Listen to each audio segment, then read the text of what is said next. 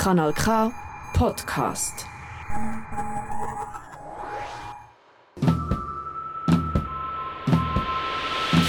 Hörkombinat Politik. Es kombinieren Dominik Dussek und Elvira Isenring.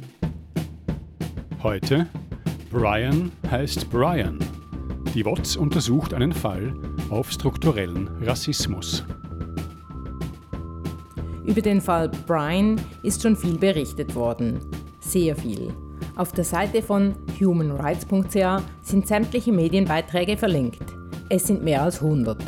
Was macht diesen Rechtsfall so sensationell, dass sich alle Medien die Finger darüber wundschreiben? Medial gesehen beginnt die Geschichte im Jahre 2013. Das SRF strahlt ein Porträt über den Jugendanwalt Hans-Uli Gürber aus, damals der Leiter der Jugendanwaltschaft der Stadt Zürich. In der Doku kommt auch ein Jugendstraftäter vor, Brian. Dort wird er allerdings Carlos genannt. Unter diesem Namen werden auch alle anderen Medien etwa sechs Jahre lang über ihn berichten, bis Brian endlich Brian heißt. Brian hat als 15-Jähriger ein schweres Gewaltdelikt begangen. Nach einer verbalen Auseinandersetzung mit einem 18-Jährigen stach er diesem zweimal mit einem Messer in den Rücken. Er kommt in Untersuchungshaft, später in eine vorsorgliche Unterbringung im Gefängnis Limmertal. Die Haftbedingungen sind sehr hart.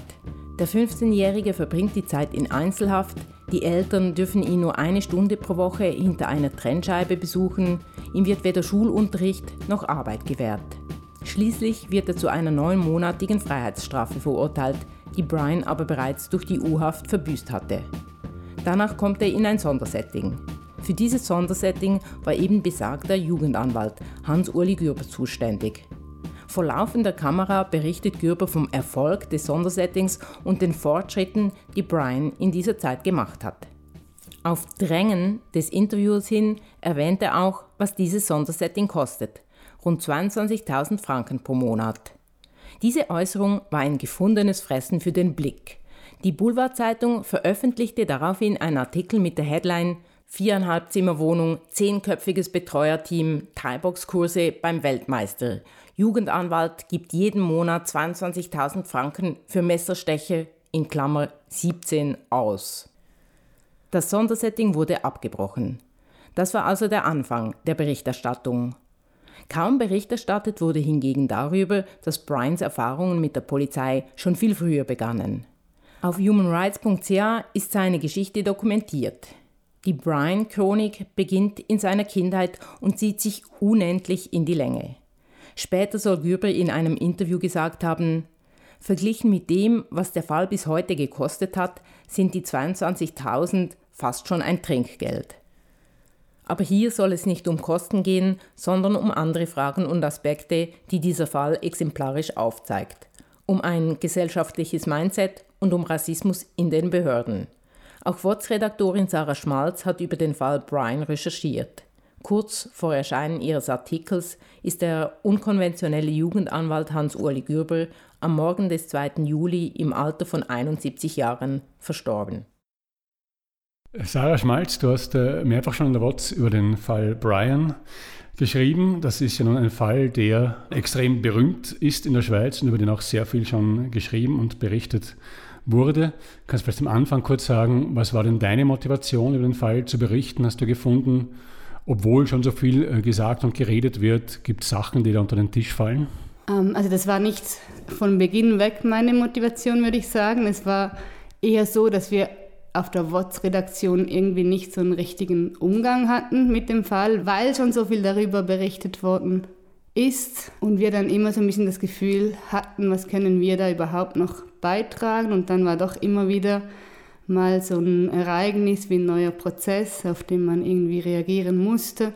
Und die Sache hat dann so begonnen, dass letztes Jahr beim Prozess vor dem Obergericht war es dann so, dass man einfach wieder mal sich gefragt hat, wer, wer könnte noch einen Kommentar schreiben. So, und ähm, ich habe mich dann bereit erklärt und mich angefangen einzulesen in die Geschichte und dann eigentlich gemerkt, dass mir, obwohl eben so viel schon berichtet worden ist, vieles doch gar nicht so präsent war. Es hat mich auch vieles eigentlich ziemlich erschüttert, wenn man da mal richtig einsteigt, auch in die Geschichte seiner Kindheit und Jugend. Und da hatte ich dann so das Gefühl, das wäre jetzt vielleicht ein Moment, um doch nochmal als WOTS auch größer einzusteigen in die Berichterstattung, weil ja auch letztes Jahr die Foltervorwürfe, ähm, die seine Anwälte und die auch der ehemalige UNO-Sonderberichterstatter für Folter, Nils Melzer, erhoben haben, ein großes Thema waren. Und dann blieben auch während der Recherche für mich aber immer noch Fragen offen. Wer war verantwortlich eigentlich für viele Entscheide, für ein frühes, sehr hartes Vorgehen auch gegen ihn. Und dann fiel das dann noch zusammen mit einer Meldung, ähm, die letztes Jahr dann ganz klein in den Zeitungen war, dass die UNO Sonderkommission für Menschen mit afrikanischem Hintergrund in der Schweiz war und mit Brian auch gesprochen hat und den Fall klar als rassistisch wertet. Und da haben wir uns dann gedacht auf der Wurzel, ist eigentlich krass, dass das gar nie so unter dem Blickwinkel überhaupt angeschaut wurde bislang. Und äh, jetzt ist ja ein Prozess angesetzt gewesen äh, auf nächste Woche, mhm. der jetzt äh, verschoben wurde. Da geht es aber um ein äh, Urteil, wo das Bundesgericht sagt, das Urteil war zu schlecht begründet. Das Urteil ist ja ungültig geworden und wird jetzt neu verhandelt. Und in dem Zusammenhang hast du jetzt wieder einen großen Text veröffentlicht und den Brian auch besucht, der sich jetzt im offenen Vollzug befindet. War das einfach, den zu besuchen, den Kontakt herzustellen? Das war einfach, ja. Also da hat uns niemand Steine in den Weg gelegt. So. Und er selbst war auch äh, schnell bereit mit. Äh, er war schnell bereit. Ich fand meine Position da gar nicht so einfach, weil man sich als Gegenüber fragt, also was denkt er jetzt, wenn sich plötzlich irgendwie die Journalisten beginnen, für ihn zu interessieren, so auch über über diese Art und Weise hinaus, wie man immer über ihn berichtet hat, findet er so, ja, jetzt plötzlich, oder? Aber das war überhaupt nicht der Fall. Also er war da sehr offen und hat auch immer betont, dass er über Rassismus sprechen möchte und zwar nicht nur wegen ihm, sondern dass es ihm halt auch wirklich um andere Fälle geht, um andere Menschen, die betroffen sind. Es gibt ja auch ein Gutachten ähm, aus den letzten Jahren, wo die Aussage ist, wenn der Brian nicht sozusagen so lange so renitent gewesen wäre und so gekämpft hätte gegen Urteile und gegen Zustände im Gefängnis, wo er auch unterstützt wird von seiner Familie und von Anwälten, wenn er das nicht gemacht hätte, wäre sozusagen, ist die Wahrscheinlichkeit groß, dass es ihm psychisch viel schlechter ginge. Trotz all den Sachen, in denen er sich jetzt seit vielen Jahren befindet und oder herumgereicht worden ist, dass es ihm einigermaßen gut geht, das auch damit zu tun hat, dass er sich so stark gewehrt hat. Ist es aus dem äh, Gespräch ein Eindruck, den du teilen kannst? Ja, also ich kann das nicht abschließend beurteilen, ob das so ist, aber für mich ist es sehr nachvollziehbar, diese Argumentation. Und Brian selber hat es im Gespräch so formuliert, dass er sagte, ich, sie wollten, dass ich zum Opferlamm werde und ähm, dagegen wehre ich mich eigentlich schon die ganze Zeit, weil ich bin kein Opferlamm. Ich bin ein Löwe, hat er dann gesagt. Nicht nur Brian, sondern auch seine Halbschwester spricht ganz klar von Rassismus im Zusammenhang mit den äh, Konflikten mit Justiz und Polizei, aber auch schon im Zusammenhang mit der Kindheit, die sie da verbracht haben. Also Brian war drei Jahre alt, sie ist, glaube ich, ungefähr zehn Jahre älter als er. Er war drei Jahre alt, als sie in die Schweiz gekommen sind und sie sagt ganz klar, die Schweiz ist ein rassistisches Land, wir haben das von Anfang an zu spüren bekommen. Wenn man jetzt die Geschichte von Brian äh, anschaut, wird diese Aussage bestätigt in der Kindheit und auch im Strafvollzug später? Ja, also da sind wir eigentlich schon mittendrin in der Schwierigkeit, weil struktureller Rassismus sich natürlich im Einzelfall nicht ähm, beweisen lässt. Nie. Ich würde sagen, dass es in seinem Fall einfach ganz viele Indizien dafür gibt. In allererster Linie ist es für mich das krasse Missverhältnis, das es gibt zwischen seinen Taten, die er begangen hat. Also ich war irgendwie noch beeindruckt, wenn man mal so den, den äh, Strafregisterauszug anschaut von ihm und sieht, da stehen eigentlich zwei Taten drauf im Endeffekt. Es ist dieser Messerangriff, für den er als 15-Jähriger verurteilt wurde und später noch ein Faustschlag, wo er jemanden niedergestreckt hat im Tram nach einer Auseinandersetzung. Und das sind eigentlich seine zwei einzigen Taten, für die er rechtskräftig verurteilt worden ist in Freiheit. Und äh, auf der anderen Seite steht halt der Umgang mit ihm, der dazu in keinem Verhältnis steht, ne, dass er jahrelang in Isolationshaft war dass er im Gefängnis Pfeffikon, da musste er äh, drei Wochen auf dem Boden schlafen und zwar nackt, ne, ohne Unterwäsche, nur mit einem Poncho bekleidet. Er hat seine Zähne nicht putzen können und so weiter. Also das finde ich schon einfach sehr krass. Der Begriff der Isolationshaft ist umstritten, darum verliere ich kurz ein paar Worte darüber. Brian war offiziell in Einzelhaft und nicht in Isolationshaft im eigentlichen Sinne. Isolationshaft meint, dass der Inhaftierte absolut keinen Kontakt zu anderen Mitgefangenen und zur Außenwelt pflegen darf. Außerdem werden ihm auch Beschäftigungsformen verweigert und Objekte für die individuelle Haftraumausstattung. Doch selbst das Bundesgericht schreibt in der Medienmitteilung zum Urteil vom 3. Dezember 2021 über eine von Brian eingereichte Beschwerde, Zitat, zwar trifft es offenbar zu, dass der Beschwerdeführer nicht vollständig gegen außen abgeschottet ist. Auch wenn es sich nicht um eine eigentliche Isolationshaft handelt, so liegt anstaltsintern dennoch ein weitgehend abgeschirmter Vollzug mit sehr beschränkten Möglichkeiten zur sinnvollen Gestaltung des Tagesablaufs vor. Das steht im Widerspruch zu den Anforderungen an einen menschenrechtskonformen Haftvollzug. Vom Beschwerdeführer geht eine nicht zu unterschätzende Gefährdung anderer Menschen aus, darunter des Anstaltspersonals. Die Ursachen dafür sind umstritten und wurden bisher nicht umfassend abgeklärt. Er befindet sich deswegen seit mehr als drei Jahren im Rahmen von strafprozessualem Freiheitsentzug in einem mit Isolationshaft zumindest teilweise vergleichbaren Haftregime. Mit anderen Worten, auch das Bundesgericht findet die Haftbedingungen sehr krass. Und dann, wenn man so mit Distanz auf seine Kindheit blickt, dann scheint es einem so, als hätte es einfach immer wieder Überreaktion gegeben oder sehr krasse Reaktionen auf sein Verhalten, die dann diese Eskalation auch herbeigeführt haben. Und auch da lässt sich natürlich nicht beweisen, dass das aus rassistischen Motiven passiert ist, aber naja, begründet wird es dann halt immer damit, er sei besonders schwierig gewesen, besonders aggressiv einfach, ein ganz außergewöhnlicher Fall quasi. Aber auch das ist ja etwas, was man aus der Rassismusforschung eben genau weiß, dass Kinder mit einer schwarzen Hautfarbe anders wahrgenommen werden, dass man sie schneller als aggressiv wahrnimmt, dass man es schneller gerechtfertigt findet, die Polizei zu rufen und so weiter. Ja, und dann gibt es natürlich die Aussagen einfach, das möchte ich noch anfügen, vielleicht von Brian selbst, ne, der das wirklich klar so empfindet und schildert und äh, zwar jetzt so wie früher, also der von Übergriffen berichtet, von seinen Wörtern, von rassistischen aber auch schildert, dass er schon als Kind immer wieder herausgepickt und kontrolliert wurde von der Polizei. Racial Profiling ist die Bezeichnung für eine diskriminierende Praxis der Strafverfolgungsbehörden, Personen aufgrund ihres andersartigen Aussehens, ihrer ethnischen Zugehörigkeit, Religion oder nationalen Herkunft gezielt einer Straftat zu verdächtigen. Der Ausdruck entstammt der US-amerikanischen Kriminalistik und ist mittlerweile auch in der Schweiz angekommen. Seit 2019 gibt es den Verein Allianz gegen Racial Profiling. Er engagiert sich gegen strukturellen Rassismus, unter anderem mittels der Produktion und Vermittlung von kritischem Wissen, mit der Intervention in den öffentlichen Diskurs und in Institutionen und dem Empowerment von People of Color. Zurück aber zum Fall Brian, der schon früh Diskriminierungen ausgesetzt war und dann auch innerhalb der Institutionen Rassismus erlebt hat. Wenn man vielleicht sagen muss, bei dem Prozess, äh, der jetzt bevorsteht, geht es ja eben genau nicht um eine Tat, die er in Freiheit begangen hat, sondern um etwas, was, glaube ich, in Peuschwis in der Strafanstalt äh, passiert ist. Um Sachen, die sozusagen nie passiert wären, wenn er nicht so lange eingesperrt wäre. Ähm, also es ist ja wirklich wahnsinnig viel passiert. Er war in vielen Institutionen äh, und es ist auch ein wiederkehrendes Muster, scheint mir zu sein, dass er sehr oft, wenn er irgendwo war, wo es besser funktioniert hat, angefangen von dem berühmten Sondersetting des Herrn Gürber, aber auch später in Burgdorf, dass er dann von dort wieder weggekommen ist und obwohl er auch Anträge gestellt hat, er will nicht nach Perschwis kommen, das ist nicht gut, dort sind die Leute jetzt zum Beispiel, gegen die er eigentlich prozessiert, immer wieder dorthin gekommen ist. Kannst du vielleicht in dieser ganzen Riesenchronik grob sagen, was für dich die markantesten Fehler waren, jetzt wirklich von den Justizbehörden, vom Strafvollzug, die im Umgang mit dem Brian passiert sind?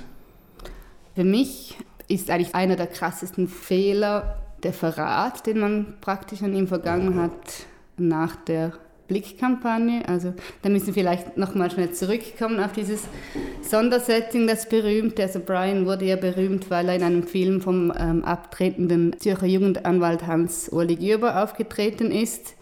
Und Gürber hatte damals ein Sondersetting für ihn eingerichtet, nachdem er schon seine schwerste Tat in Freiheit begangen hat, diese Messertat mit Boxtraining und eigener Wohnung und enger Betreuung. Und das hat funktioniert eigentlich als erste Maßnahme, nachdem man es während der ganzen Kindheit und, und, und Jugend zuvor nur mit Repression versucht hatte. Und da hatte dann, ist dann der Blick darauf angesprungen, hat es skandalisiert, vor allem die Kosten dieses Sondersettings und die Justiz war halt, hat das nicht verteidigt, sondern hat vor der versammelten Presse, ähm, hat eigentlich der Oberjugendstaatsanwalt Marcel Riesen und der Regierungsrat Martin Graf haben damals behauptet, sie hätten nichts von diesem Sondersetting gewusst. Man hat das Setting abgebrochen und ihn wieder ins Gefängnis gesteckt. Das heißt, er hat eigentlich seinen Teil der Vereinbarung erfüllt, aber die Justiz hat sich willkürlich verhalten. Später muss man sich fragen, wie konnte es passieren, dass er so lange in, in, in Isolationshaft gelandet ist in der Peschwis, äh, warum es immer wieder solche drakonischen Strafen gegeben hat, warum man eben in der Jugend, äh, also mit zehn wurde er das erste Mal verhaftet, fälschlicherweise der Brandstiftung verdächtigt und in Untersuchungshaft gesteckt. Dann gab es auch später noch einmal eine Falschbeschuldigung, für die er auch ein halbes Jahr unschuldig in äh, Einzelhaft gesessen hat. Aber in Bezug auf diese, dieses Abbrechen des Sondersettings und der Wiederinhaftierung von, von Brian oder im, im, im geschlossenen Vollzug äh, ist er da wieder versetzt worden, gibt es ja auch schon äh, Urteile, wenn es mir recht ist, äh, dass das nicht rechtens war, oder? Ja, man musste ihn dann damals wieder, wieder entlassen auf Geheiß des Bundesgerichts ja. aus dem Gefängnis. Ob, obwohl es immer wieder klar geworden ist, dass da Fehler passiert sind, hat sich das ja anscheinend nicht wahnsinnig auf seine äh, Gefängniskarriere ausgewirkt. Ja, das stimmt. Das, ist, das passiert jetzt erst so ganz langsam, hat man das Gefühl, dass so die ganz klare Erzählung, wer der Schuldige immer ist, in diesem Fall so ein, ein bisschen aufbricht. Du hast ja auch versucht, äh, Kontakt aufzunehmen, unter anderem auch zum Hans-Uli Gürber selbst, der hat auch geantwortet, aber andere, äh, der ist ja pensioniert. Die jetzige Jugendanwaltschaft hat nicht geantwortet, auch die Kinder- und Jugendpsychiatrie Zürich, die sich auch schwere Vorwürfe im Umgang mit dem Brian eingehandelt haben, haben nicht geantwortet und äh, zum Teil offenbar gar nicht oder haben sich auf Amtsgeheimnis berufen oder auf Verjährung. Hast du das Gefühl, deine Anfragen sind da abgeblockt worden von diesen Behörden?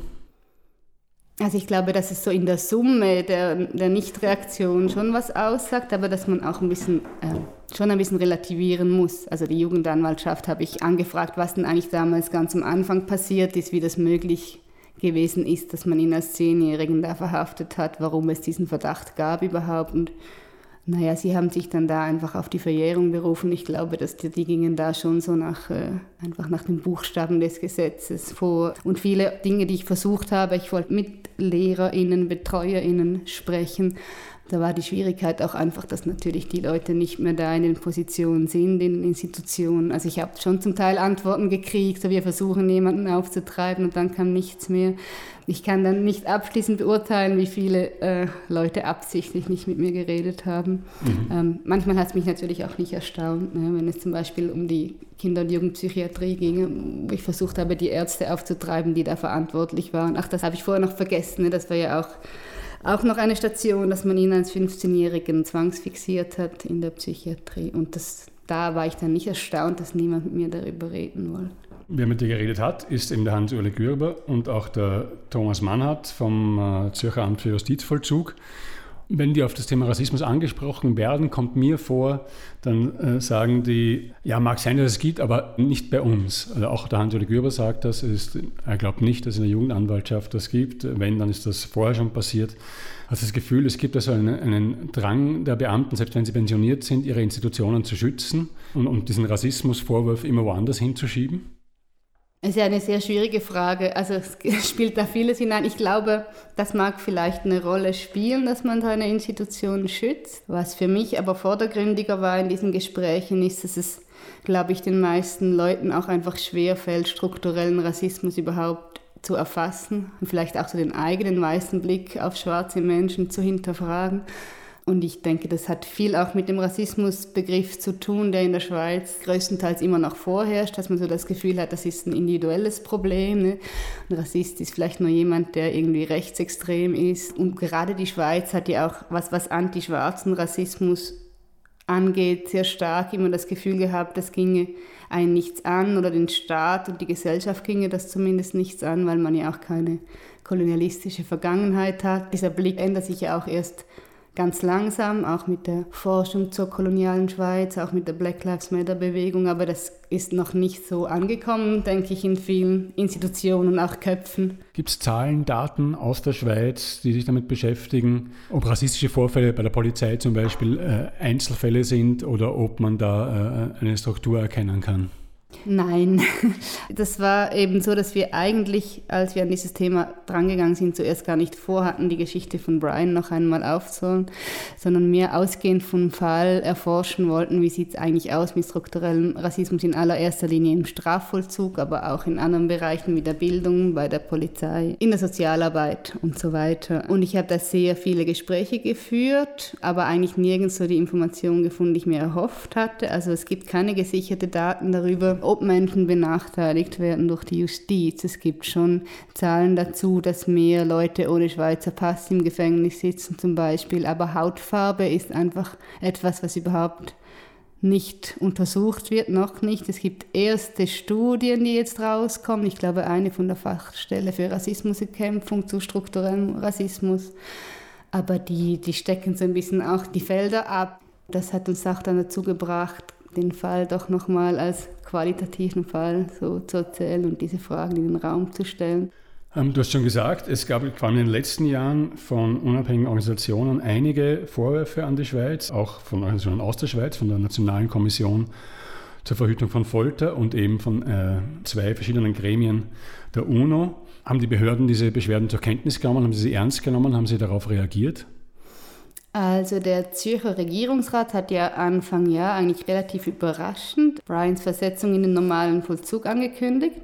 Das hat sicher zum einen auch mit diesen Interventionen zu tun. Also Nils Melzer hat der ehemalige UNO-Sonderbeauftragte für Folter hat direkt beim EDA interveniert letztes Jahr. Das hat nicht direkt etwas bewirkt, aber indirekt wohl schon. Also das Zürcher Amt für Justizvollzug hat dann ähm, die nationale Anti-Folter-Kommission immerhin aufgeboten, die dann den Fall untersucht hat und auch Lockerungen empfohlen hat. Entscheidend war dann aber sicher auch ein Bundesgerichtsurteil von Ende letzten Jahr, das die Zürcher Behörden dazu verpflichtet hat, ein Konzept zur Lockerung seiner Haftbedingungen zu entwickeln. Und daraufhin folgte dann die rasche Versetzung in den offenen Vollzug. Ich möchte jetzt auch nochmal äh, auf die Medien zu sprechen kommen, die ja auch von Anfang an an den ganzen Entwicklungen in der einen oder anderen Art beteiligt waren. Die leitenden Beamten sagen, ihre Beamten waren ja unter dem schweren Eindruck dieser Medienstimmung, dieser aufgeheizten Stimmung des Drucks durch die Medienkampagne. Ich habe es bis jetzt nicht sicher gewusst, aber äh, dem Brian ist ja der Name Carlos verpasst worden. Und zwar bereits im allerersten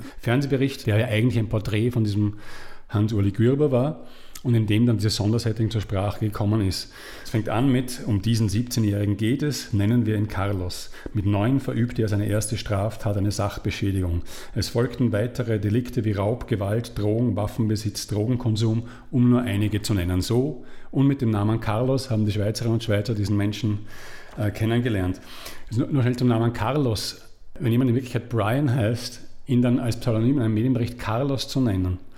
Ich kann vielleicht auch noch sagen, ich habe bis dahin nur einen einzigen Menschen, von einem einzigen Menschen gehört, der nur Carlos hieß. Das war Ende der 70er, Anfang der 80er der meistgesuchte Terrorist der Welt. Hältst du das bereits das für einen groben Fehler?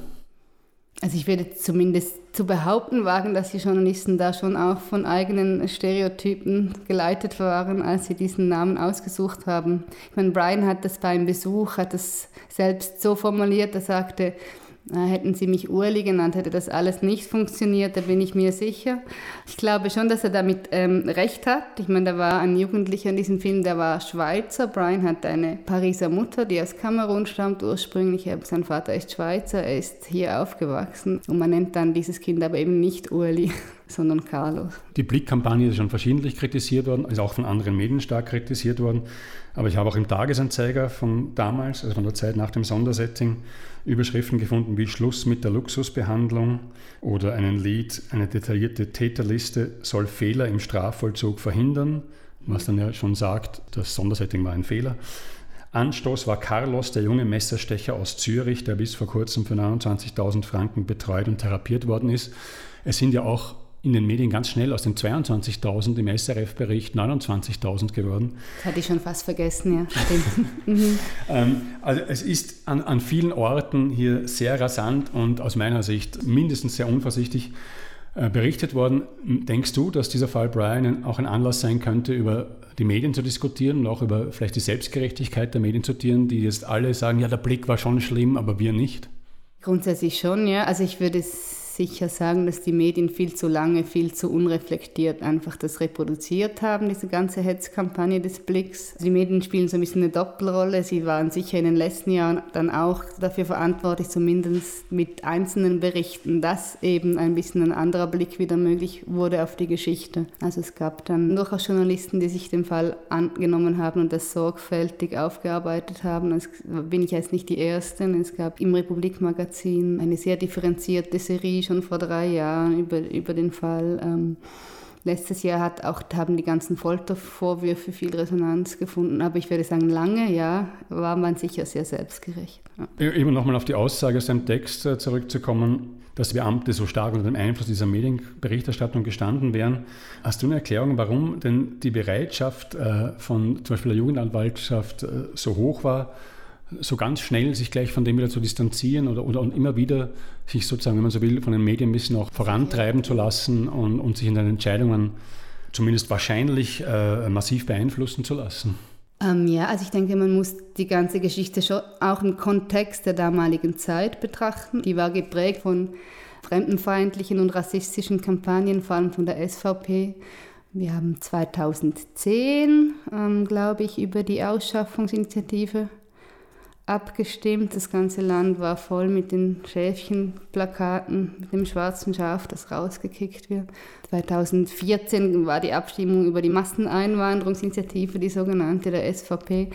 Und so um die Zeit herum, wo dieser Reporter erschien, führte man auch so eine ziemlich hitzige Debatte über über die sogenannte Kuscheljustiz bei, bei Jugendstraftätern, über Jugendkriminalität. Von dem her würde ich sagen, hat das schon auch eine klare politische Dimension. Also das hat mir Herr Mannhardt auch so, das hat er auch so formuliert. Er hat auch eingeräumt, dass das in dem Sinne eine politische Dimension hatte, dass man halt dass man auch das Gefühl hatte, man könnte vielleicht ein bisschen Druck rausnehmen oder von diesen ganzen Verschärfungsforderungen, die da, da waren, wenn man halt im Einzelfall dann jemanden fallen lässt. Ich würde sagen, das ist da fast das Eingeständnis eines Versagens, oder nicht? Mhm. Man hat schon den Eindruck, dass hier ist ein Fall über ein Jahrzehnt lang fast schon diskutiert worden. Äh, es sind ganz viele Entscheidungen gefällt worden. Es haben sehr viele Leute darüber geredet. Man ist sozusagen sehen Auges in eine Situation gelaufen, mit der jetzt heute eigentlich nicht nur die pensionierten Beamten nicht zufrieden sind, sondern auch noch die, die Aktiven und der Brian selbst natürlich schon gar nicht. Man ist da sehenden Auges reingelaufen. Wie schätzt du dann die Chancen ein, dass jetzt äh, vielleicht im Zuge dieses Prozesses, der jetzt ansteht, der jetzt auf den Herbst verlegt worden ist, wenn man jetzt mit ein bisschen Distanz das alles neu diskutiert und die Vorwürfe von den internationalen Organisationen äh, mit reinnimmt, dass der äh, institutionelle Rassismus oder mögliche institutionelle Rassismus in den Schweizer Behörden genauer unter die Lupe genommen wird und dass sich da vielleicht was verändert? Also das Letzteres halte ich die Chancen für sehr gering, dass man jetzt als Anlass von diesem Fall wirklich gründlich die Schweizer Behörden unter die Lupe nimmt. Das würde ich mir wünschen, aber das halte ich nicht für sehr wahrscheinlich. Was ich schon eher mir erhoffe, ist, dass im Fall Brian ein bisschen mehr Aufarbeitung möglich wird. Ich meine, der Bundesgerichtsentscheid ist ja schon in dem Sinne bemerkenswert, dass zum ersten Mal es festgehalten hat, dass man eben seine Taten nicht isoliert betrachten darf. Also es hat geurteilt, dass man ins Urteil auch mit einfließen muss, was er für Traumata erlebt hat. Das da in dieser Aufarbeitung denke ich schon, dass es wichtig ist, auch über strukturellen Rassismus zu sprechen. Ich meine, es gibt ja viele Forderungen von Aktivistinnen, mit denen ich auch gesprochen habe für diesen Text, dass man sagt, man muss da ein ganz anderes Bewusstsein dafür entwickeln, wie das in den Behörden wirkt und zum Beispiel eben Sozialarbeiter anders ausbilden, Juristen anders ausbilden, in Schulen anderen Geschichtsunterricht haben. Hoffen wir, dass das Bewusstsein über strukturellen Rassismus in der Gesellschaft wächst, entsprechende Maßnahmen ergriffen und Rassismus abgebaut wird. Brian hat jedenfalls, so der Eindruck von Sarah Schmalz, trotz der langen Zeit in einem mit Isolationshaft vergleichbaren Haftregime nicht aufgehört, sich gegen Diskriminierung zu wehren. Schmalz selbst plant eine Fortsetzung der Geschichte, um das Thema Rassismus in den Behörden ganz grundsätzlich aufzurollen. Darauf freuen wir uns jetzt schon. Vielleicht werden wir auch darüber wieder berichten.